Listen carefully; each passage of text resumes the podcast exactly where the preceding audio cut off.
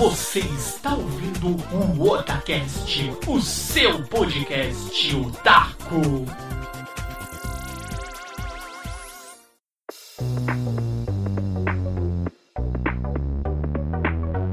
Oi, eu sou o Nando e aqui é o Otacast! Oi, eu sou o líder e vamos para a parte 2, de um jeito diferente. Exatamente, queridos ouvintes, em mais um programa aqui, em mais um episódio do nosso querido Otacast, nós vamos aqui na parte 2 fazer aqui a continuação de um podcast que ficou muito, muito, muito legal, que é referente a cenas marcantes. Mas desta vez vamos fazer uma coisa algo mais criativo. Vamos mexer aí com o imaginário de vocês, queridos ouvintes. Vocês vão depois fazer esse exercício com seus queridos amigos e deixar aqui nos comentários. E a gente quer muito saber o que vocês acharam e vocês vão ouvir e vão entender aqui como será este programa, não é isso, líder Samar? Sim. Então, bora lá para este programa lindo, maravilhoso e marcante. Sobe o som.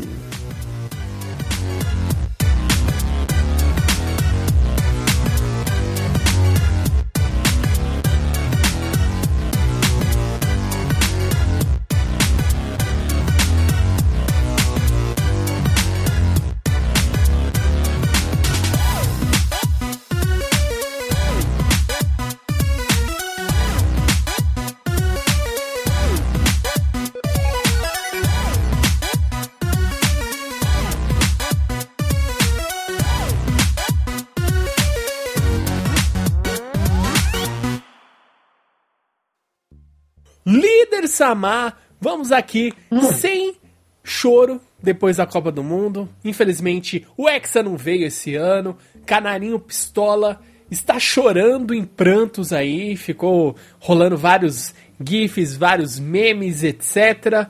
A gente. Isso aí, infelizmente, deixa o Brasil mais triste. Não, não veio dessa vez. Mas vamos lá. A vida segue e também o nosso podcast não vai parar por conta que o Hexa não veio, certo, líder? Sim, senhor, senhor. Vamos lá. E o assunto de hoje é um assunto que a gente ficou pensando aí durante essas semanas. Eu sugeri um tema, o líder veio e sugeriu um outro, que é este tema que nós vamos fazer agora. E eu vi que nós já havíamos feito no ano passado, olha aí para você saber aí que faz um tempão, nem eu lembrava. Nós fizemos em 8 de setembro de 2017 um hangout que nós falamos o que? Das cenas marcantes. Na época nós falamos sobre não só as cenas nos animes, mas também nós falamos nas cenas marcantes, também é, nos games, e a gente foi aí fazendo um bate-papo aí que nós fizemos em vídeo, falando aí do que nós achávamos de cenas marcantes, como que era e etc e tal. Então, é, eu conversei aqui antes da gravação com o líder e a gente chegou aqui um consenso de como deixar esse programa mais legal, mais dinâmico, uma forma que vocês vão poder aí depois nas suas respectivas casas, nos seus meios sociais, fazer esse esse experimento, por que não, certo, líder? Vamos lá. Sim, senhor. E o método que nós é, vamos aplicar aqui é, um, é uma coisa muito mais, vamos dizer assim, é algo que vai trazer o seu pessoal. Não existe um certo e errado aqui nessa dinâmica, nessa dinâmica que nós aí é, decidimos fazer para deixar um assunto legal, discutirmos e trazer, aí, igual eu disse, trazer aí do seu interior aquela coisa, sabe? Aquele, ó, oh, eu acho isso porque aconteceu isso, isso e aquilo. E a gente vai mostrar aí como que vai funcionar este programa para vocês. Então eu já começo aí uma pergunta bem legal, líder Samar. Quando eu. você escuta a palavra Cavaleiros do Zodíaco, o que ele remete? Qual é a cena que mais é, sabe, mexe aí no seu, na sua mente, no seu subconsciente quando você escuta Cavaleiros do Zodíaco? Diga aí para os nossos queridos ouvintes. Ó, oh, Nando, quando você fala Cavaleiros do Zodíaco, muitas cenas, muitas, muitas vêm na mente, várias coisas, mas a primeira, cara, eu acho que é a cena mais foda é quando é na saga de Hades. Quando eles estão lá no, no inferno, em que eles têm que quebrar a porra do muro das lamentações. E aí juntam todos os Cavaleiros de Ouro. Aquela cena, mano, acho que é uma das que mais me marca, assim. Porque eu acho muito foda. Porque começa. É, tipo, é a coisa que você mais espera um dia é você ver todos eles juntos. Todos. Uhum. E, tipo, pô, no final do, do anime, me, eles me arranjam um jeito de colocar todos eles. E, tipo, meu, é uma cena foda, na moral. É uma cena muito forte, porque, tipo, mostra. Eles, tipo, a cena o Ayora se encontra com a Iolos. O Iolos fala pra ele: Eu vi que você fez. Você fez muito bem protegendo a Atena, meu irmão, não sei o quê. Aí, tipo, o Shiryu encontra o Shura, o Camus encontra o Yoga, você troca uma ideia com o Aldebaran. E, tipo, até o Mu vai lá conversar com o Mascada da Morte e o Afrodite, né? Que eles acharam que eles tinham traído, né? Eles estavam lá, mano. Então, tipo, uhum. tipo, é uma cena. Eu acho que é uma das cenas mais fodas. E a parte que eles quebram o muro das lamentações logo em seguida, né? Eu Sim. acho que é uma cena muito foda, né? Exatamente. Quando fala de Cavaleiros, essa é a cena que me vem na cabeça, assim, mais marcante. Uhum. É, porque no, no caso aí dessa cena em particular, eu acho que são duas coisas que contribuem e ajudam bastante, que é o que? É, a trilha sonora que rola nesse momento aí, Sim. que todos os Cavaleiros de Ouro, eles estão reunidos novamente, seja aqueles que estavam que continuavam vivos e aqueles que já haviam morrido, eles voltam e as 12 armaduras também já de ouro eh, já mostram lá reunidas, eles vestem a armadura de ouro, tem aqueles diálogos que até você acha, pô, mas no começo lá da saga de Hades, na, na batalha, no capítulo Santuário, é, ah, mas os traidores, eles queriam matar a Atena, trazer a cabeça, mas você vê que tudo aquilo aconteceu e, sabe, era, infelizmente, era aquilo que precisava acontecer. Você, ah, mas eles são traidores. Não, eles fizeram o que tinham que fazer. Você entende? Você, o primeiro a perceber isso foi o próprio Chaka. Ele sabia, ele Sim. falou, meu, infeliz... tinha que acontecer. Ele levou, tipo assim, ele morreu junto ali. Fala, ah, não tem jeito, eu vou ter que parar eles, mas eu não fui capaz. Ele percebe, ele falou, meu, tem que acontecer e é dessa forma. É, é que na verdade ele vira e fala que ele, é, o, tipo, eles têm que matar o Hades, né? E o único uhum. jeito de matar o Hades é você no inferno, chegar vivo lá, né? Exatamente. Era a única maneira que, a, que eles tinham como é, tentar parar o Hades, era isso. Era tipo assim, deixaram ser usados, né? Vestiram a armadura lá, Sápolis, lá, as armaduras é, banhadas lá de Hades. E era isso. Não tinha outra explicação. E nessa cena específica aí do, do reencontro dos Doze Cavaleiros e a, é, na hora que eles destroem o Muro das Lamentações, cara, toca um tema sensacional, cara. Assim, na hora que você vê, pô, os cavaleiros todos eles se sacrificaram para destruir o Muro das Lamentações. Fala, meu, é tipo astronômico o poder, sabe?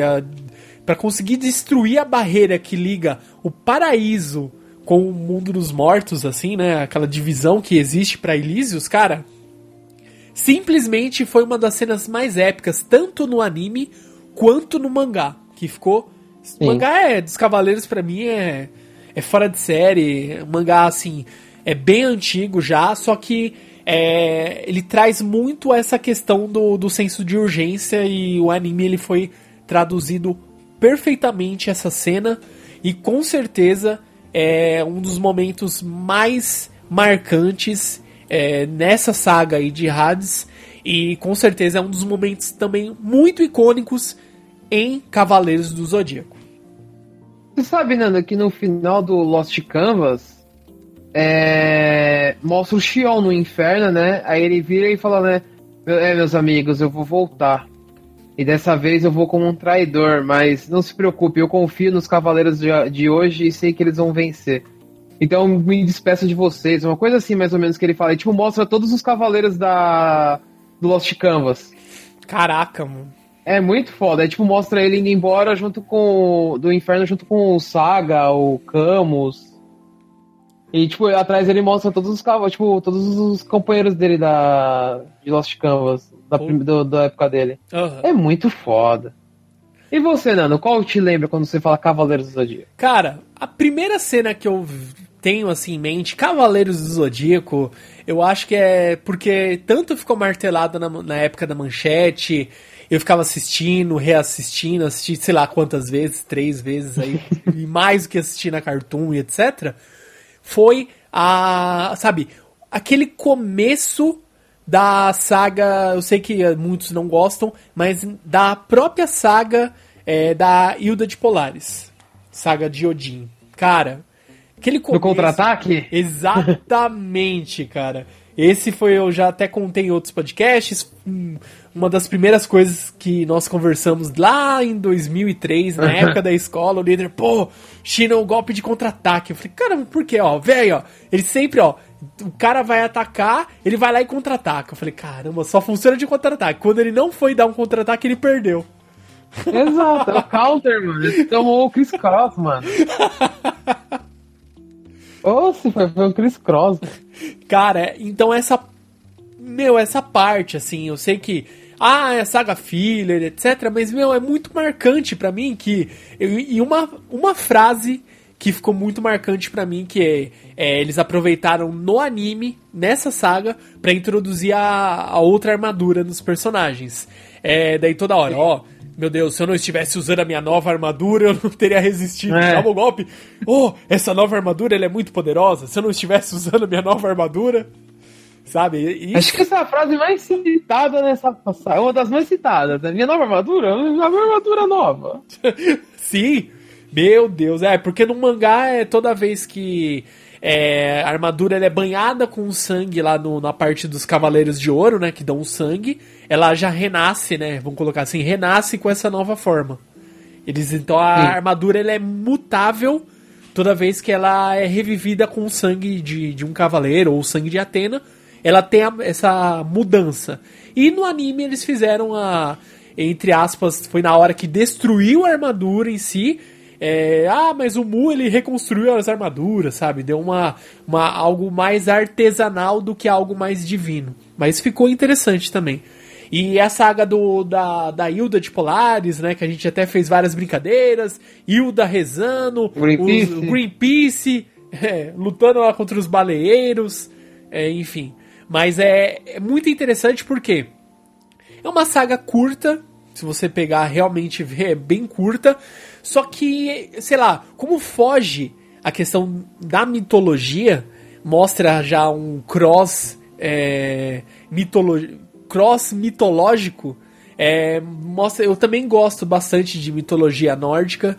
Eu achei interessante retratar o que os guerreiros, né, do lá seguidores lá do das constelações referentes a Asgard. Eu achei muito legal. Então, ah, da estrela norte lá e não sei o que, mostra o, as figuras da mitologia nórdica, né? Fenrir, o lobo, é o próprio Thor, né?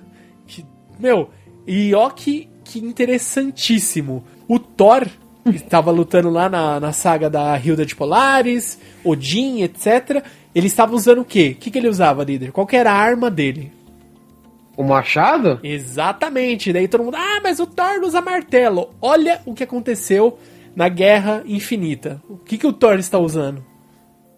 Machado. Olha aí, hein? Cavaleiros do Zodíaco. Predict, foi o Predict, mano. Deu Predict. Nossa, olha, de mais de 20 anos de Predict a distância. Caramba, Mas, mas eu- você sabe que você tá falando da saga de Asgard, só falando um pouquinho. Que assim, eu sou uma das pessoas que gostam muito dessa saga. E uma coisa que, assim, talvez não sei se você vai concordar comigo, é. Os guerreiros deuses, eles são muito mais fortes que os marinas. Com exceção do Canon, lógico, né? Não tem nem o que falar. Aham. E do Sorrento, e do próprio Poseidon, né? Mas, mano, eu achei os, ah, os marinas muito, muito fraquinhos perto desses guerreiros deuses. Eu não sei se o objetivo deles era enaltecer os guerreiros deuses para deixar disputado e eles exageraram um pouco na dose, ou se realmente o objetivo foi mostrar os guerreiros deuses são foda, né? Porque, mano, sério, talvez o, o Isaac também seja um pouco forte, mas, mano, A maioria dos guerreiros deuses são muito fortes, cara. Muito fortes. Sim. O próprio, eu gostei bastante da. Tanto do design, como também o jeito de lutar, os golpes do Fenrir. Eu achei muito interessante, cara. Ele vestindo aquela máscara, lutando, vindo os lobos, sabe? Aquela Não, coisa de. Bem interessante. Os guerreiros que eu mais gostei foi o Siegfried. Eu sempre gostei muito o dele. Siegf... Cara, o Siegfried e o Hagen, né? Hagen de Merak. Eu achei então, muito legal. Porque ele, pô, luta lá, vai, país lá, o extremo norte da Europa. Ele luta no frio, etc. Daí ele vai o quê? Ele é especialista em lutar no calor. No vulcão. Exato. Cara. Outra coisa que é legal nessa saga é o Alberich, né? Que ele lutou contra o Mestre Ancião. Sim. O parente dele, né? O é. Alberich, não sei quem, lutou contra o Mestre Ancião. Sim. E é bem interessante ele também. Tudo bem que ele o método bem FDP de lutar, mas é.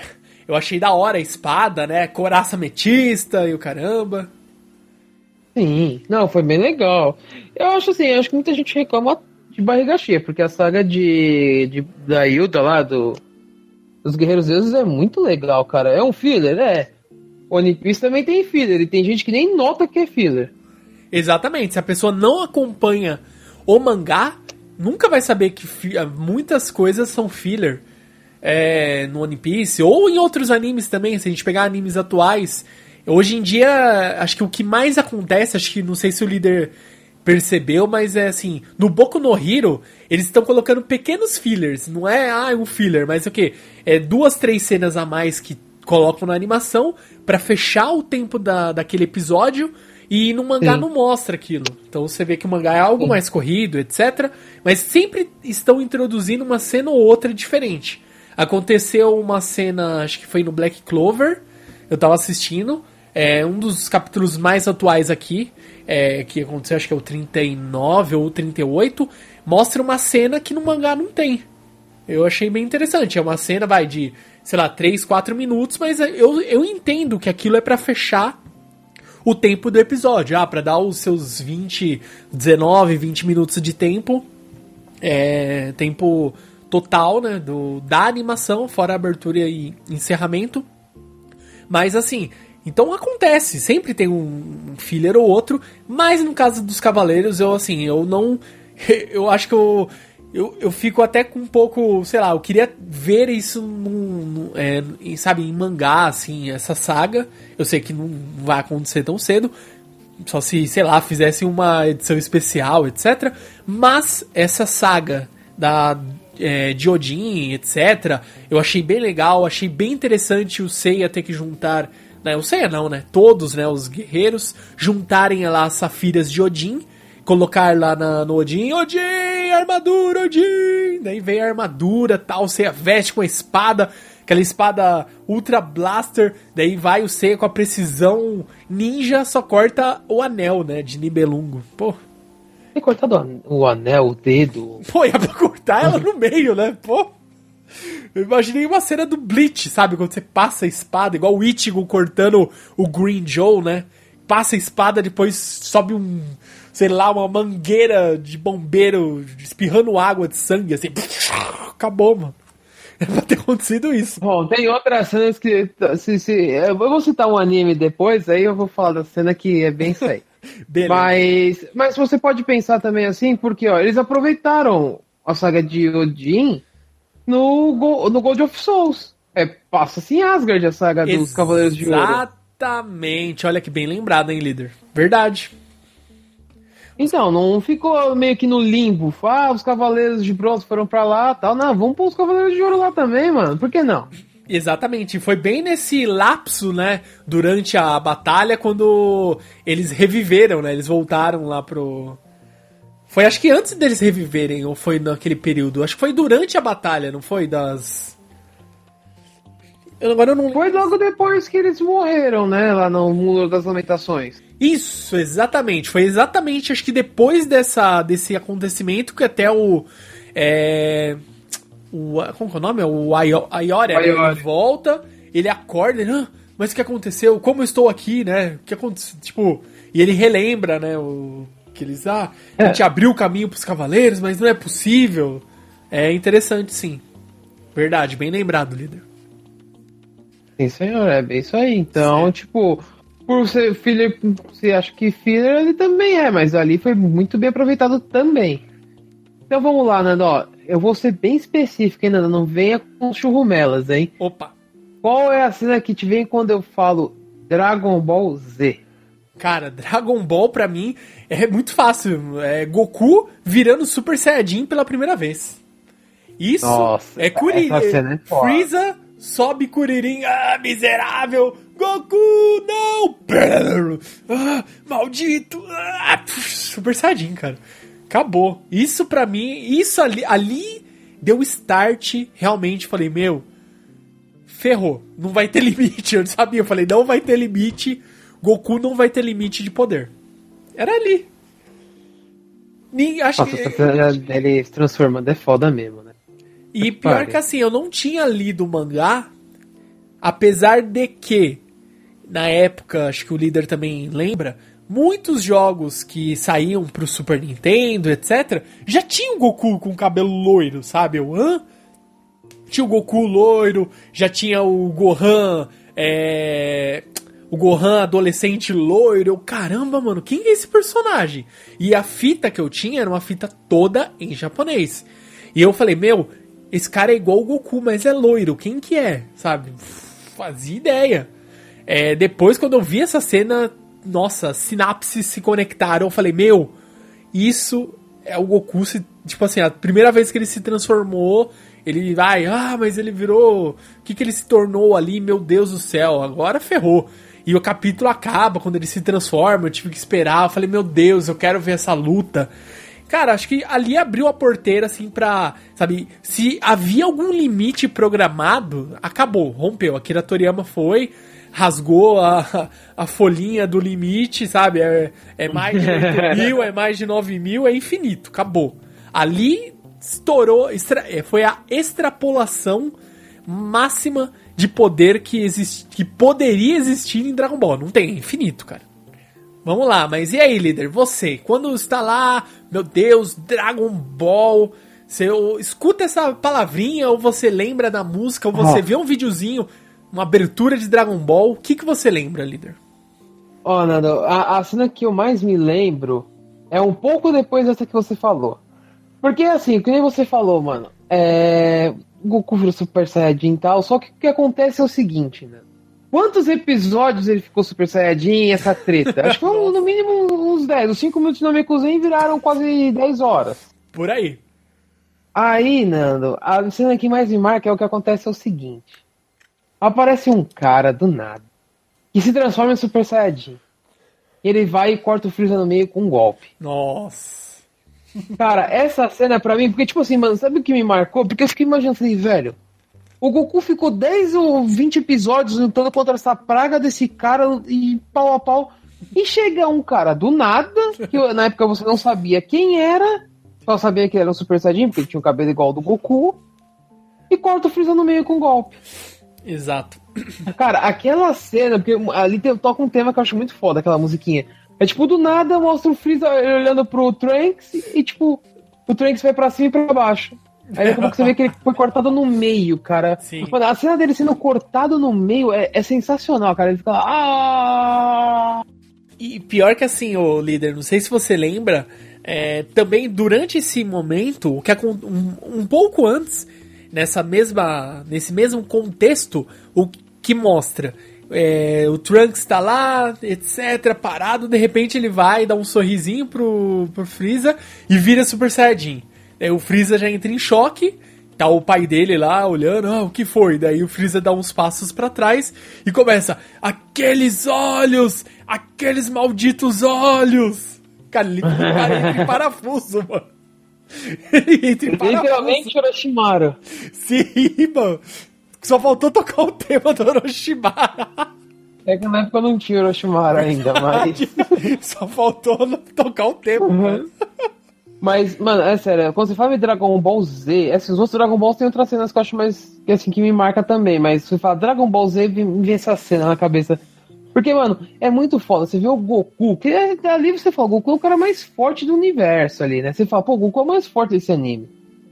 E do nada aparece um cara e mata o Freeza com um golpe. E, Sim. tipo, o Goku lutou com ele pau a pau e o caralho a quatro, o cara chega lá e o Freeza morre. Aí depois, não contente, ele vai dá uma, uma, uma magia e mata o pai do, do, do Freeza. Sim, e depois destrói a nave dele. É. Aí você olha e fala, meu, quem é esse cara, velho? Vai tomar no cu, como que ele é forte assim? então, tipo, é uma cena que me marca muito, porque você ficou 20 episódios vendo o Namekusei explodir e o Goku lutando com o Freeza, e de repente aparece um cara e corta o Freeza no meio, depois você ainda vai em consideração, sem esquecer, Nando, que ele ainda segurou a magia, o, o golpe lá do Freeza de destruir a Terra, né? Exatamente. Com uma mão só. É, que acho que foi, se eu não estiver enganado, foi bem nesse momento. O Trunks se transforma em Super Saiyajin, Freeza se desespera, vai lá e lança o poder, morra maldito, não sei o que, e vai, cai aquele poder gigantesco. Falou, pronto, já era, tá esmagando, ele, o Trunks vai levantando com uma mão só, e tipo, opa, foi nada. Joga longe, acabou. É, ali o nível de poder estava bem diferente, cara. Era outro nível, Nanda. Era, era embaçado. Sim, mas agora, se igual você falou, a questão dos outros Dragon Balls, tem aqueles. Cada um tem a sua cena marcante, mas só para contextualizar a, a, a situação aqui: Dragon Ball Super, toda vez que eu escuto essa palavra, Claro que a saga inteira Dragon Ball Super tem várias cenas marcantes, etc. Mas a que mais ficou assim marcada, eu acho que para você, não sei se é a mesma, mas com, com certeza você e vocês também, ouvintes, é, lembram, né, caso você tenha assistido, é a, o final da, do Torneio do Poder, que é a ah. cena do Freeza e Goku atacando o Jiren. Cara, aquela cena com aquela música, né? Meu, não desculpa, cara. Aquilo ali mostrou que ah, mas Dragon Ball é só questão de poder. Não, desculpa. Ali eles estavam no seu limite, não poderiam, não tinha como voar. Eles estavam na força ali. Pô, claro que o nível de poder é força bruta, etc. Mas você via que, meu, estavam sofrendo para lutar, estavam todo arrebentado. É uma das melhores lutas que, que eu já vi, assim, em Dragon Ball, em questão, sabe, de perseverança o tema, esse tema da luta, desculpa, cara, isso aí você, é uma das músicas que às vezes eu ponho assim, coloco lá pra escutar e tô na academia, sabe, pra não desanimar, meu, não tem como não se empolgar com essa música, é muito, muito bom. Eu não acho que essa é a cena que mais me marca, Nanda. É, tem outra cena que mais me marca. Essa cena é muito foda, mas a cena que mais me marca é quando o Goku vira atinge o instinto superior. Ah, que, tipo, todo mundo se impressiona com aquela puta daquele golpe do Jiren que explodiu metade da arena. Aí aparece o Goku lá atrás e joga o golpe dele assim pro. Tipo, bem que dissolve o golpe do Jiren. Sim. Aí o Jiren vai atacar, daqui a pouco o Goku dá um pulinho pra trás e o Jiren tomou três socos. É tipo, e daqui a pouco. Mas a, a, parte que o Jiren vai pra cima é tipo, só passa o Goku, passa por ele assim, tipo, ele atravessa o Goku e aí do nada ele para assim e começa a tomar tanta porrada, assim, do nada. Sim. Mano, essa, essa cena é que mais me marca. Tem até um vídeo que eu guardei no YouTube que fizeram só dessa parte, velho, porque eu, de vez em quando eu assisto. É a parte que eu acho mais foda, porque puta que lá merda, o Goku com o instinto superior é outra coisa, velho, é um monstro. Sim, e. Ninguém acho... acredita. Não, e o melhor de tudo, cara, eu, eu sei que, ah, mas isso aí é, sei lá, é tipo, o Goku que o pessoal sempre hoje em dia tem a, a teimar o quê? É, fugindo um pouquinho aqui do assunto e ainda assim falando sobre momentos marcantes. Ah, o Luffy no, no mangá contra o Katakuri, ah, que foi protagonismo. Era impossível o Luffy ganhar, que não sei o que. Cara, não é questão de algo ser possível ou algo ser impossível e aquilo acontecer. Você tem que analisar a cena como um todo. Ali, qual que seria a probabilidade naquele momento, sabe, da luta, tá no auge, no final, e o Goku conseguir dominar o instinto superior que ele mal conseguia controlar, tipo, sabe, é, sei lá, acho que 20%, que era o que ele tinha despertado sem querer, entendeu? Então, pô, meu, ele foi, ele mostrou várias cenas do Goku, ó, ah, agora eu tô entendendo mais ou menos o que é esse poder, eu preciso despertar. Teve uma hora que ele foi na luta lá contra Carífora, ele vai, desperta de novo, consegue lutar, mas depois ele fica detonado, fica esgotado. Por quê? É algo que ele não está acostumado, então ele vai tentando aperfeiçoar. O Goku, ele é fissurado em batalha, ele só treina, ele gosta de lutar, ele quer enfrentar os mais fortes. O Goku tem essa característica, então não é só, ah, mas ele é o protagonista, por isso que ele vai conseguir. Não. Você vê que ele se ferrou inteiro, cara. Ele pagou Sim. um preço muito alto depois por, por ter é, pisado no território dos deuses. Os, todos, a melhor cena, agora o líder é, bem lembrou, né? Que esse momento que ele desperta o Migate no Gokui, né? O instinto superior, é todos os deuses vão e levantam, ficam em pé. Falando, não, impossível. Tipo assim, todo mundo reconheceu. Falando, não, um humano, como vai, um humano não, um Saiyajin, um mortal, consegue utilizar uma técnica que para os deuses é algo muito difícil. Eu Na verdade, um... é, um, é um ser um ser humano, né? Um ser mortal uhum. que tocou no reino dos deuses. Então, eu queria. Me... Pensa, sei lá, um Biru Sama usando o instinto superior. Não, desculpa, no Goku não tem chance. Goku pode usar. Mas, mas assim, se eu não me engano, os anjos conseguem usar. Eu acho que os anjos já, já estão usando. Pela a aura, pela. Sabe, a, o nível de poder que um anjo tem você vê que, sei lá, cor dos olhos, é, sabe aquela aura, sabe, dos anjos? Eu acho que eles já estão nesse estado. Eu tenho mais ou menos Nossa, uma, vamos dizer assim, esse é o normal de um anjo, o instinto superior. É, tanto que, tanto que os anjos precisam ser mais fortes que os deuses, né? São. Justamente eles são para frear os deuses. Tipo, ah, você não vai fazer merda não. Tum. Então imagina a força do pai do Whis. Nossa, isso aí é... Desculpa, acho que o Goku tem que treinar mais uns 10 anos pra talvez conseguir fazer alguma coisa. Não dá. É outro nível. É, você viu, o Whis falou, não chame ele para lutar. tipo, não é isso. Não, e o Whis fala, nem ele eu. é mais forte lutar. que eu. Então. O Goku não consegue nem encostar no Whis. Como que vai ganhar do cara? Não, é, mas é da hora, cara. Não, então, nossa, a gente falou de tanta cena marcante. Já chegamos aqui ao final dessa primeira parte.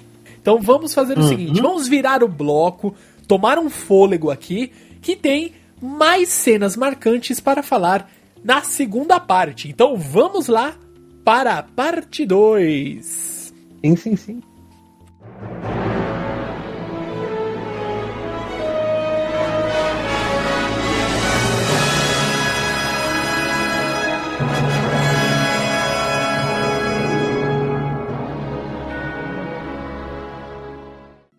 Líder Samar, vamos aqui, Eu. sem perder tempo, continuar aqui com mais cenas marcantes. Então já trago para você um outro nome. Vamos ver qual memória de cena marcante que você tem ao ouvir esta palavra, esse título deste anime. Vamos lá. Qual é a cena, líder, que você traz à tona quando você escuta Hunter versus Hunter? Nossa. Não, não, assim, Hunter x Hunter tem muitas cenas que eu acho foda. Mas quando você me fala Hunter, vem duas cenas na minha cabeça, cara, que é foda. É foda, eu não sei decidir qual é a melhor. É a cena que os, o pai e o avô do Kilo enfrenta o líder da, da, da aranha. Isso, da Genen e, a, e aquela cena. Acho que essa, da, essa daí é foda, mas essa daqui eu acho mais que é na saga das Quimera antes, que quando o, o Gon se recupera daquele choque lá de ter visto o, o maninho lá morrer, que eu esqueci o nome o agora. O Kaito. O Kaito. Que é aquele mano do cachimbo lá, que é o braço, um dos braços direitos, um dos fiéis lá do Netero. Uhum. Ele fala: é, se você não me mostrar que você é forte o suficiente, eu vou chamar outro Hunter pra ir no seu lugar. Nossa. Ele concentra uma aura, velho. Ele fecha a cara, ele falou: é, eu quase que eu te matei, desculpa. Essa cena, velho, eu acho essa cena muito foda, cara. Mano, e tipo, ele começa a passar tudo na cabeça dele, do nada ele fecha a cara e começa. Aí o Kilo já chega, ele já se convenceu. Ah, desculpa, se eu tivesse continuado eu ia acabar te matando. e o mano começa a suar frio, velho. O maluco soa frio, mano. Essa cena é do, do dos pais do, do, dos parentes do Kilo lá lutando contra o líder, mas a versão antiga. A Ah, primeira versão deles enfrentando eu achei muito mais legal que o remake. O remake foi bem mais bolado, mas a primeira versão eu achei mais foda. É, E só vai o voo do Killua lá, ah, te matar, Yoroi! Tá tomando soco assim, né? Caraca. Não, ele tá dando soco no cara. Isso, dando soco no. Qual era? O personagem da luz, Kuroro, mano. né? O Kuroro. É, é o Kuroro Lucifer. Isso. Tá dando um monte de soco nele e o pai do. Pai do Kilo vem com o Rasengan gigante, né? Dois Rasengan. Dois. Nossa, cara. E a melhor é o desfecho da cena, né? Ah, droga. Não conseguimos te matar, né? Daí. Cara, eles levantam como se nada tivesse acontecido, né? Tipo, ah. É, é, é na primeira versão o, o Kuroro, o, o terno dele lá, o, fica meio destruído, né? Aham. E o voo do Killua fica com a roupa toda suja, né? É, das, de- destruiu, né? Caiu metade da construção lá, caiu tudo em cima dele do prédio onde eles estavam. Mas, mas uma cena, eu não sei se você reparou, mas tipo, isso aí só, só, repa- só repara se você assistiu o novo, no velho não dá pra reparar isso. Hum. O pai do Killua já enfrentou esse cara. Deixa eu ver, eu não lembro agora exatamente a descrição. Porque, porque no- na, na, versão nova, tipo, é, é, mostra ele correndo e mostra uma cena do pai do Killua mais novo e aquele cara, o, o Kuroro mais novo. Ou seja, eles já se enfrentaram. Agora, qual foi o motivo? Ah, Quem? tá, ele mostra a cena, mas não. É, não fala nada, né? Tipo, não fala, ah, a gente se enfrentou em tal lugar. Só, ele só lembra, né? É, Entendi. ele fala, é, você, você era mais novo, você ainda não tinha todo esse poder, não sei o que. Você evoluiu muito nesse tempo. Aí, tipo, ele ataca ele, né? Que ele tá lutando contra os dois, né? Aham. Então, tipo, em algum momento no passado, alguma missão que foi pra família Zoldyck lá, Zoldyck, né? Isso. É, eles se encontraram em algum momento. Cara, essa cena realmente é. É que Hunter, é, Hunter x Hunter, né? Tem muita cena marcante, a gente fica até perdido no que falar. Mas acho que Sim. uma das que eu lembro bastante é quando eles. é, o Gon e o Kirua eles estavam perseguindo, né? Os, é, os membros lá do, da Genin Ryodan. Justamente nessa saga, né? Da Yorkshin. Que eles estavam atrás dos artigos do leilão, que ia haver o grande leilão, para ele conseguir é, a cópia do jogo, né, do Green Island. E nessa saga eles estavam perseguindo os membros da Genin Ryodan. Só que assim, eles tinham que esconder a aura deles, falando, não, a gente não pode usar nem usar nada, não, senão eles vão perceber. Só que o, a- o espadachim da, da Genin Ryodan, lá, o, o Nobunaga, ele é muito, meu, muito rápido. Eles estão no shopping, ele percebe e já pega os dois. Pronto. É. Captura eles e leva eles pra uma construção abandonada lá e eles tentam fugir, né? Tipo, daí o- ele só tá na porta, sentado assim. Ele vai tentar, tipo, o Killua vai tentar usar aquele, o modo stealth dele lá, ele já puf, acende o Nen, já, opa, não dá não, não dá não, cara. Que até eles usam a estratégia de estourar a parede, né? Cada um estoura uma parede e vaza. Pra poder fugir É. deles. Que não, tinha, não tem, acho que nem até hoje. Se você pegar o nível atual, eles não conseguem enfrentar esses caras. E o Nobunaga, ele é o Não, número não, um da não. Genin Rodan. Não dá, cara. O Nobunaga é o número um? É. Ele é o um, né? O, o- tipo, Eu pensei que era o Feitan. é o número um. Ele é o primeiro mesmo. O Nobunaga Hazama. Ele é o primeiro. Porque Eu não assim, sabia, pensei. eu lembro que ele. Quem que disputou com ele? O. Aquele que usa. O Feitan! É o Feita, né? É o da, do guarda-chuva. Isso.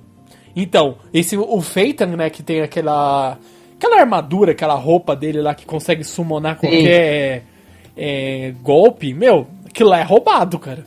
Ninguém consegue parar ele né, quando ele usa aquela, tipo assim, ele usa o poder dele. Todos os integrantes na saga do da Quimera Ant, quando ele vai enfrentar aquela rainha lá, aquela minazinha que tem, acho que um, parece um escorpião, né? Que ele vai usa o sol lá, meu, todo mundo foge, não, melhor, vamos embora, vambora, vambora. Sim, vambora que você vai pra gente. Ninguém consegue parar ele. Ele, sei lá, eu sei que acho que pode ser que o design dele foi um pouco inspirado no Riei, lembra muito, Sim. muito, muito Riei. Ah, é engraçado, cara. Ele é muito engraçado. Assim, por mais que a, a Gary Rodan seja um, os caras bem filha da puta, eles são engraçados algumas vezes. Né? São. Eu, mas eu acho que assim, é, tudo bem que isso aí já seria um spoiler demais, a gente não vai nem explorar isso, mas é, agora o que o, o que o Hisoka fez. Desculpa. Ah, não, Hisoka é foda. agora. E outra coisa, cara, se você não leu o mangá e ficou lá, pô, eu queria ter visto o Hisoka lutando lá com o Kuroro e tal. Você vê que até o Hisoka sofreu. não dá não, cara. É difícil. Foi uma... É, eles lutaram no mangá agora, mas... É. é o único spoiler que a gente dá. Eles lutaram, foi uma luta foda. Sim. É uma luta foda, um desfecho foda. E ali eu não sei, sabe, se foi naquele momento que o Hisoka resolveu chutar o balde. Foi, a, não, a partir daquela luta, né, deles, do Kuroro e do Hisoka, que literalmente ele chutou o balde. Meu, eu não esperava que ia acontecer isso. Fiquei bem abismado. Eu falei, caramba, é, é aquilo, Nando. É, eu, eu acho que assim, se eles tivessem se enfrentado em outras condições, em outro local, eu acho que a situação teria sido bem diferente. Entendi. É, é sei lá, é, é, muito assim, foi a situação, foi como aconteceu e as regras que estavam impostas para acontecer o, a batalha. Pro momento, né? Isso, exatamente. Mas assim, o líder, vamos lá voltar para a questão do da cena marcante. Essa também, né, é que infelizmente a gente não tem como descrever muito, é uma das cenas muito marcantes que você realmente acha que vai acontecer um desfecho, talvez que muitos fãs gostariam que acontecesse, porém acontece um outro, daí você fica chocado e no capítulo seguinte você vê o que acontece e fala: Meu, impossível, ferrou, sabe? Tipo, ele vai dar merda. Isso, vai dar merda e quando começa a dar merda, daí você fala: Ferrou. De vez. É uma cena marcante. Então leiam o mangá é, do Hunter x Hunter, isso aí. Só fica essa mega dica pra vocês também. E outra coisa, líder, vamos lá, ainda no contexto de Hunter x Hunter. Uma outra cena hum. extremamente marcante também que eu posso trazer para vocês, aproveitando aí uma cena bônus, é quando é na saga do, da Green Island, quando eles começam a treinar. Tem um assassino lá no jogo. Sim. É, um assassino não, um player que eles encontram lá. E ele usa faca, ele é um ex-assassino. E eles encontram uma, entre aspas, lá, uma garotinha. Né, o Killua e o Gon encontram uma garotinha a Bisque, e ela começa uhum. a treinar eles. Ah, já que vocês encontraram ele, vocês vão ficar treinando. E usa um cara de pra treinar, entendeu? Falei, meu, Sim. mano, como pode, cara? Ah, a gente consegue ganhar de você. Ah, não, então a gente não vai derrotar você, a gente vai ficar treinando. Mas a gente consegue derrotar você sozinho. Meu Deus, cara. Não, isso aí acho que é um, sei lá, o Hunter x Hunter eh, como um todo, assim, várias cenas marcantes, mas tem vários momentos você vê é, de. Sei lá, é meio que assim, eu penso, o Kilua, ele é a razão. Ele sempre vai pensar a razão. Ele nunca vai tomar uma atitude é, precipitada. Por mais que ele mudou muito depois que ele conheceu o Gon, só que ainda assim ele pensa muito. Tipo assim, ele pensa muito mais no Gon do que o, o que o Gon pensa em si próprio. Eu vejo isso. Ele não quer fazer Sim. o Gon triste. É um dos motivos que ele parou de matar. Ele falou, não vou. Sabe, não vou abrir mão da minha amizade. Cara, isso é marcante, cara. Quando ele foge, ele falou, tem que voltar pra minha família, eu sou um assassino. Eu fui criado, treinei a vida inteira pra ser um assassino para matar e eu não quero fazer isso. Eu não tenho direito de ter a sua amizade, Gon. E o Gon vai atrás dele. Meu, outra cena marcante, é. caraca. É, Hunter x Hunter tá cheio de cenas. Sim. Por favor, não pare o mangá de novo. Só entre em ato, meu Deus do céu. Ah, vá, já tá em ato faz tempo. É. Cara... É uma Disney. É triste, líder, é triste. Ah, que é triste, eu sei, nada mais. O cara tem preguiça de acabar a porra do mangá, velho. Caraca, tá E tem umas línguas que dizem que essa nem vai ser a última saga. O cara falou que não vai. Que, assim, são boatos, né, Nando? Não sei até onde. E é verdade. Boatos. Boatos, boatos e mais boatos. E o que ele disse, né? Eu não lembro agora qual foi. Quando saiu a notícia, ele falou: ou eu acabo ou eu morro. Pô, é mais ou menos isso. A declaração. Cara, pelo... Ele chegou a falar isso, é verdade. Foi. Ele falou isso. Não, desculpa. Pelo amor de Deus, acaba a obra. Ah, eu quero fazer mais uma saga. Não, acaba até aqui. Depois, se sobrar mais tempo, te, cuida da sua saúde. Qual que é o nome do, do mangá? Que é Togashi, né? O Yoshi, o Yoshihiro Togashi. Isso, se eu não me engano, é esse o nome dele. Primeiro acaba essa saga aí do, do continente, né? O continente negro acaba. E depois, com cuida da sua saúde, joga seus Monster Hunter da vida, os Dragon Quests, tudo que você adora jogar. E depois, com paciência, vai criando paralelamente, fazendo uma continuação e acaba. Se, se você quiser fazer a mesma saga. Mas pelo amor de Deus, acaba. Feche esse arco do Gon, por favor. É, tem que acabar, né? Pelo amor de Deus, tem que mostrar o, a continuação, cara. Eu quero ver, mano. Não mostra. Ele tá em Finish Eterno, mano. Exatamente. Vamos lá, líder. Puxe outro título aí para que nós possamos trazer à tona outras cenas marcantes para os nossos queridos ouvintes. Não, então vamos lá, já que é pra fazer coisa marcante, até agora a gente falou coisas que entre aspas são bem atuais. Muito atuais, diga-se de passagem. Então eu vou ver como anda a sua memória, Nando. Vamos lá. Ó, eu, eu vou ser bem restrito, hein, Nando? Uhum. Eu quero é, só desse, hein? Tá. Porque é um anime que tem várias sagas. Se eu viro pra você e falo assim, Nando, Digimon 1. Nossa, Digimon 1 já tem a cena aqui, ó, na ponta da língua e eu fecho os olhos, eu lembro muito bem. Eu acho que foi um dos momentos assim, não é o começo da série, mas é uma cena marcante que era um momento que eu não sabia o que ia acontecer. Quando o Tai e o Matt, eles brigaram, discutiram, etc. Nossa. O Matt foi e saiu fora. Falou, ó, oh, beleza, segue a sua vida, eu vou seguir o meu caminho. Ah, mas a gente tem que derrotar os imperadores, sei lá. Falou, valeu. Daí o Tai tava lá tentando, eles estavam tentando lutar contra o imperador, o Pinocchimon. Ah, meu Deus, ele é muito forte, não sei o que. Chega o Matt com o Metal Garurumon, joga lá os Giga Míssil, mata ele. Ah, Matt, você voltou. Nada, a baforada congelante, mano. Não, míssil. Ele mata o Pinocchimon congelado. Ah, é verdade, ele congelado, desculpa, é verdade, verdade. Ele congela, ah, meu Deus, ele é muito forte. Pff, destrói ele, destrói a engrenagem. E, ah, o Matt, você voltou, etc. Não, não voltei. Tchau, valeu, valeu, vira as costas e foi embora e some na floresta de novo. Cara, isso aí até hoje eu lembro, cara. Caraca! A, a cena deles tretando é foda.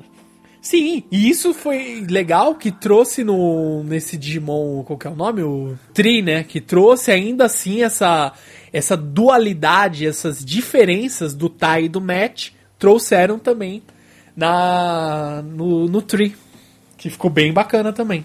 É, mas fica aí a dica aí, Digimon Tree também é muito bom.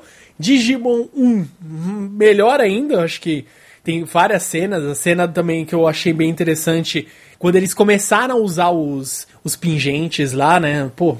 Os de... É, os brasões, né? Os brasões, é. Sim, pô, isso aí mudou completamente, a, sabe, a, a questão do, do poder, nível de poder, cara. Na época era uma coisa absurda, assim. Você fala, ah, digivolveu, daí é, mega digivolve, fala, caramba, não sei o que, digivolução de não sei o que. Começou, sabe, a aumentar, assim, a, a questão do poder. Abrir.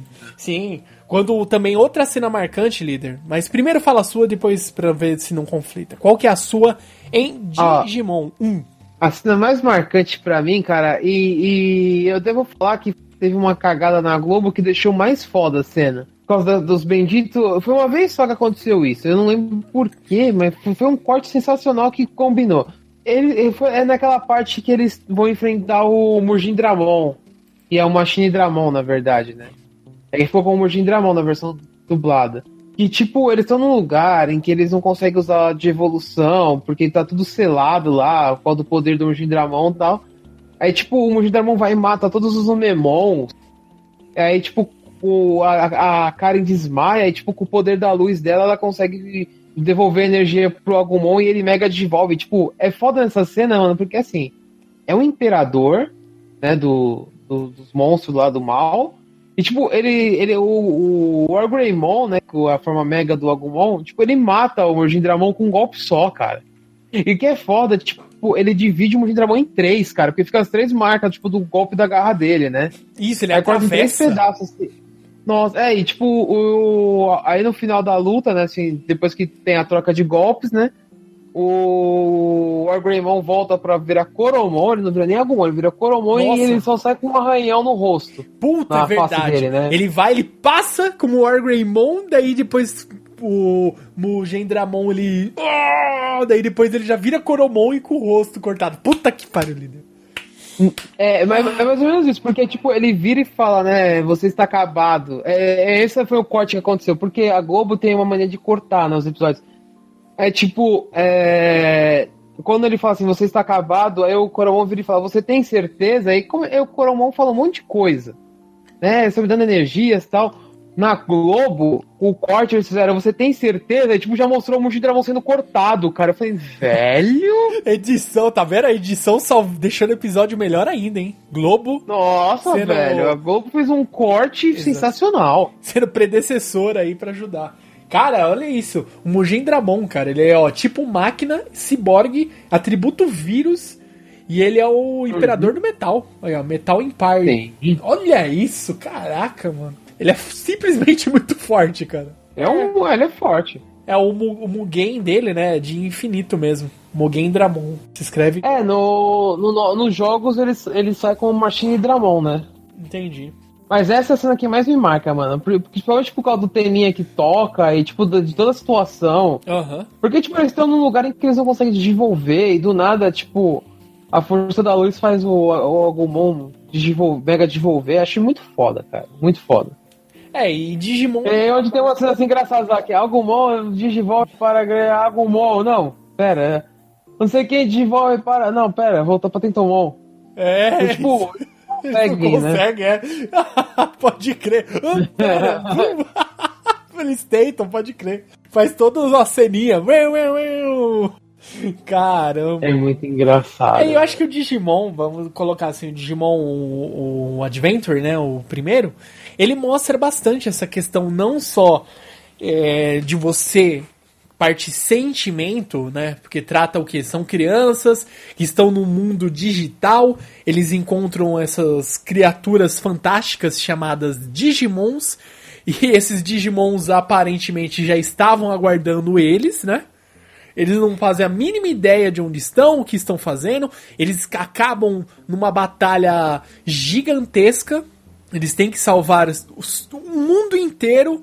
É, de primeiro salvar o continente, depois eles têm que salvar o mundo, né, o Digimundo, é, enfrentar, eh, sabe, criaturas além da compreensão de tudo e todos.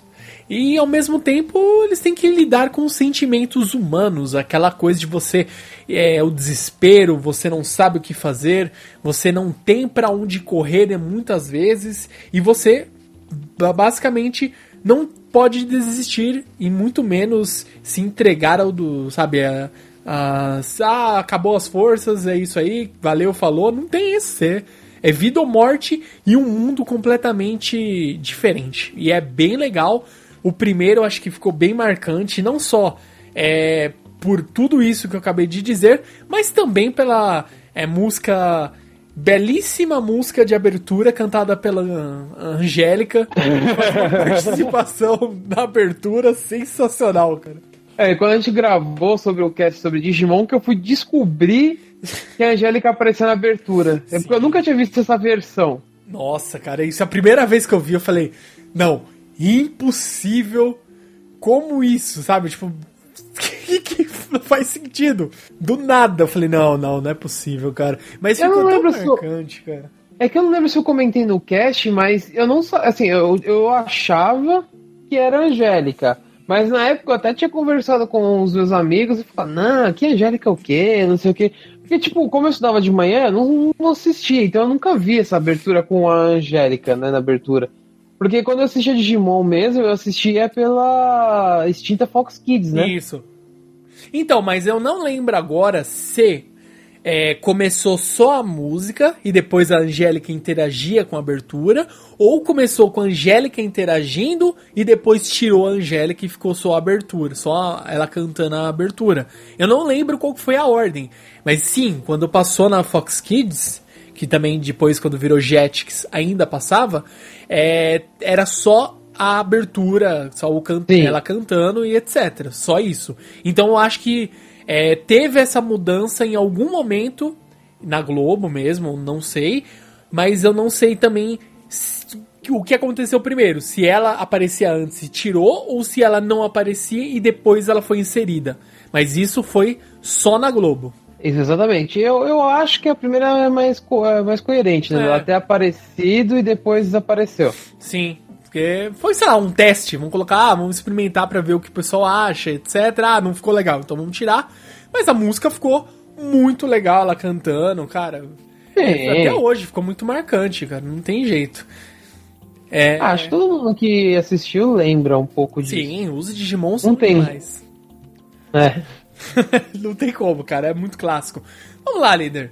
Digimon, então vamos lá. Mais um. Ainda temos tempo de falar um pouquinho aí sobre uma cena marcante de mais um anime. Vamos pensar aqui um anime bem interessante, bem legal. A gente já falou de bastante. Existem inúmeros outros animes que a gente pode falar. Mas acho que esse aí vai ficar bem interessante. É um anime que eu e você adoramos, gostamos só um pouquinho. Então vou lá, vou trazer pra você. A gente vai ficar falando aí 800 mil horas depois, mas não vou me arrepender e vou fazer ainda assim essa pergunta. Líder Samar, o que Hum. você traz à tona da sua mente aí quando você escuta a palavra One Piece? Nossa, Nando, aí você chutou o balde. Cara, caralho, mano. é só. Mano. One Piece é foda, velho. Tem muita cena animal, mano. Tem muita coisa diferente. Sim. Muita coisa acontece. Vem muita cena na cabeça. Mas é pra mim a cena mais marcante. Acho que eu já falei uma vez e vou falar. Pra mim é mais marcante, por mais que muito pouca gente lembra, foi com a primeira vez que apareceu Nico Robin. Nossa. E foi quando eu, eu achei essa personagem, eu achei ela muito foda na hora que ela apareceu. Que tipo, ela, apareceu umas mãos aí depois que eu fui descobrir que ela manipulava as flores, né? E fazia aparecer a mão dela pelas flores. Mas tipo, ela derrotou quase todo mundo, assim, de boa, com umas mãos do que aparecendo do nada e ela foi, foi- ainda foi embora numa tartaruga.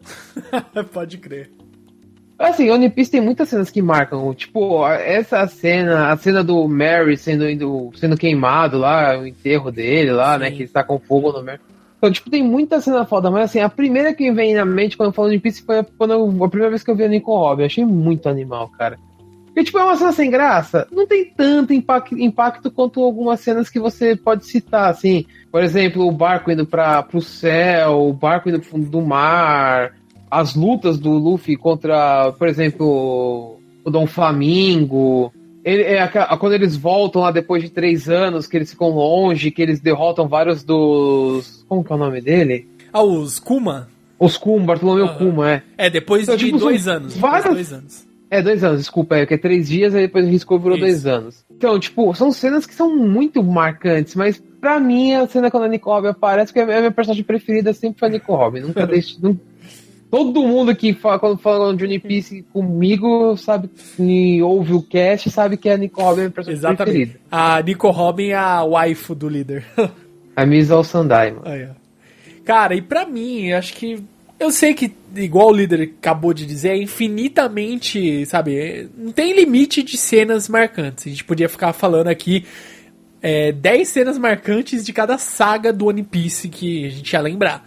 Mas pra mim, uma cena que não é nem uma luta, mas é um momento que eu achei um momento assim, é uma virada total assim de você entender é, como o universo do One Piece ele é gigantesco, é, literalmente é um mundo. É quando termina a saga de Thriller Bagger, eles Uhum. derrotam o Gecko Moria, etc. É, todo mundo recupera as sombras e o Brook tá lá estão todo mundo lá no, na, no, na, no castelo lá do que era do Gecko Moria. É, ele acha um piano, o Brook começa a tocar o piano, daí a Lola, ah, essa música tal, daí todo mundo começa a cantar, cara. Cara, ele começa a lembrar de Labum e todo mundo começa a festejar, cara. Aquela cena de chorar, cara. Não tem como. Ele, é, ele lembra de como foi a situação dele, todo mundo envenenado, lá os tripulantes da dele, né, onde ele fazia parte quando ele estava vivo. É, na primeira encarnação, né, vamos colocar assim. Ele lembra da história, ele lembra que ele tocava com os companheiros, ele lembra as aventuras que ele já havia vivido é, no Novo Mundo, e tudo, sabe? Labum. E é isso, cara. É, isso é um sentimento. É muito mais do que uma simples luta, do que um simples é, anime, uma simples história de, de batalha, de shonen. É muito mais do que, ah, o Luffy ganhou na, por causa de ser protagonista. Não. Isso é o que? É uma, um grande exemplo de como você passa sentimentos através de uma obra. Seja ele uma obra, um mangá, seja um livro, seja, no caso, um anime, seja um filme, é um momento que não tem a ver com o contexto que você espera de um anime de porrada. Ele está tocando uma música, sabe, aquele fechamento da história, e é tão marcante quanto. Acho que aquela cena me marcou tanto quanto é o episódio de Acapulco, o final da, da trilogia lá do, dos episódios oh. de Acapulco, quando o Chaves canta aquela música. Quando eu era criança, aquilo lá, mano, me marcou total, assim, cara. E é a mesma coisa quando eu assisti One Piece pela primeira vez, eu vi essa cena, ela me remeteu aqueles mesmos sentimentos. Eu falei, putz, é, tipo assim, é aquele momento que ele está relaxando, né? Os personagens todos estão relaxando, porém o Brook, ele tá revivendo uma vida inteira que ele já passou, ele vivenciou várias aventuras, ele teve outros companheiros, esses companheiros eles morreram, ele mesmo morreu e ele voltou à vida graças a Akuma no Mi que ele mal sabia o poder, sei lá, não tem acho que como saber que você ia reviver depois. E é isso, sabe? Ele carrega o peso de uma vida, sabe? É muito, sei lá, é muito sentimento, é muita, é, sabe, é não tem nem como pôr em palavras tudo que acho que o, o Oda quis passar nessa, nesse, nessa cena, cara. É simplesmente é, é um momento épico. Isso fecha, acho que muito bem a saga e você entende que aquele momento o Brook ali ele ele é um personagem que para mim o pessoal, ah, mas o Brook é fraco. Desculpa, cara, o Brook ele não é só porrada, ele é o que? Ele é uma pessoa sábia, extremamente sábia. Quem está lendo o mangá atual aí de One Piece, sabe o feito que ele fez contra Big Man, que ele conseguiu, é, meu, desculpa, ele pensou muito bem, ele foi frio, é, ele conseguiu algo extremamente absurdo que acho que ninguém esperava e ele conseguiu se provar uma pessoa que pensa muito bem nas consequências e sabe direcionar é, os seus sentimentos, sabe o que fazer e como fazer para o bem maior dos seus novos amigos, os seus atuais nakamas. Certo, líder? Certo, só que você tá falando do Brook, a cena que me vem do Brook na cabeça, você falou o Brook, me vem uma cena na cabeça que eu dou muita risada só, só de lembrar. Ele tá lá naquela saga do, do, do baixo do mar, lá que eles foram pra, pra Ilha dos Homens Peixes. Uhum. Princesa Sereia, que prazer, como você é linda. Me deixe ver sua calcinha. Nossa, pode crer, mano. É que é muito engraçado que ele assim, precisa ser como você é linda, não sei o que. Deixa eu ver sua calcinha. É, do nada, o Brook e essas perguntas bem peculiares, viu? Mas assim, líder, vamos lá. Para não se alongar muito aqui, que eu acho que a gente ia ficar falando a noite inteira de outras cenas, não só de One Piece, mas também outros momentos marcantes dentro de outras obras que nós temos aí.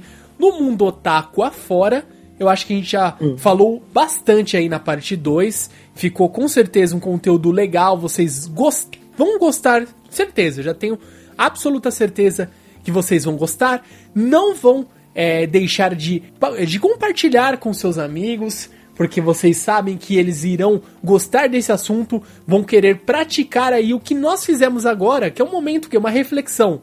Não tem nada, ah, mas vamos falar de anime tal. Não, a gente pegou, falamos do anime, falamos a cena, são cenas muitas vezes distintas do que Líder Sama e eu consideramos marcantes dentro das obras que nós falamos e é um momento aí que vocês podem fazer isso com seus amigos, com seus familiares aí que gostam de animes e isso pode ir além de um anime, além de um mangá, pode ser para filme, pode ser para jogo, pode ser para tudo o que você imagina que é algo legal de se consumir, de discutir e vai gerando conteúdo aí mundo afora, certo, líder? Sim, e também não vamos esperar mais um ano para fazer a parte 3. Pode deixar que a gente vai trazer um pouco antes. Exatamente. Então, eu sei que vocês gostaram, vocês irão compartilhar com seus amigos, irão curtir aqui ah, nas nossas redes sociais aí, o Otacast, são todas relacionadas nessa postagem aqui no nosso site em www.otacast.com.br BR. E outro recadinho aqui muito especial que eu vou pedir.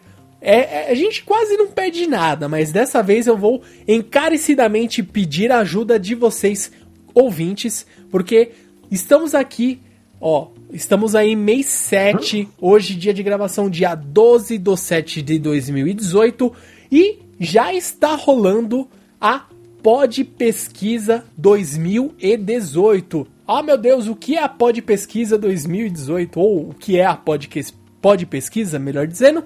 Ele é o quê? É uma pesquisa, um censo para a questão dos ouvintes e também geradores de podcast. Você vai responder alguns algumas perguntas dentro desse questionário e vocês podem fazer o quê? Ah, eu gosto uhum. do Otacast. Ah, eu gosto de outros podcasts também. Você pode relacionar quais são os podcasts que você escuta e colocar lá o que qual que é, é ah, qual o tempo que você escuta podcast, por quanto tempo, a frequência, você gosta de, de episódios, sei lá, de uma hora de duração, mais de uma hora. Tem várias perguntas que você vai responder no questionário rapidinho você preenche e isso é importante porque em 2014, quando foi é, feita a última edição dessa pod pesquisa, nós tivemos aí um retorno bem legal, bem positivo então nós recebemos o feedback de todo mundo, todos vocês, queridos ouvintes, que responderam relacionando o Otacast nessa pod pesquisa. A gente recebe o feedback e a gente pode traçar o que? Ah, a galera gosta mais de programas de até uma hora, que era o que tinha isso em 2014. É o formato que a gente tenta seguir até hoje para os nossos programas de podcast. Ah, o pessoal, a faixa etária é acima de 18 anos, que é o que nós temos hoje referência à pod pesquisa que foi realizada em 2014. Então, todas essas informações elas são de extrema importância para que nós possamos saber como melhor trazer o conteúdo para vocês. Então, vocês vão lá no site podpesquisa.com.br. Você vou deixar o link relacionado aqui e vocês podem ir lá dizer aí: "Ah, eu escuto podcast aqui o Otacast, eu gosto de programas com uma frequência assim assado. Você preenche as informações, submete essas é, informações lá no site da Pod Pesquisa e ao final, acabar o período da, da Pod Pesquisa, nós recebemos um feedback e sabemos como trazer um melhor conteúdo da melhor forma possível para vocês, certo, líder? Sim. Então é isso, galera. Nos vemos no próximo Otacast e até mais! Bye, bye!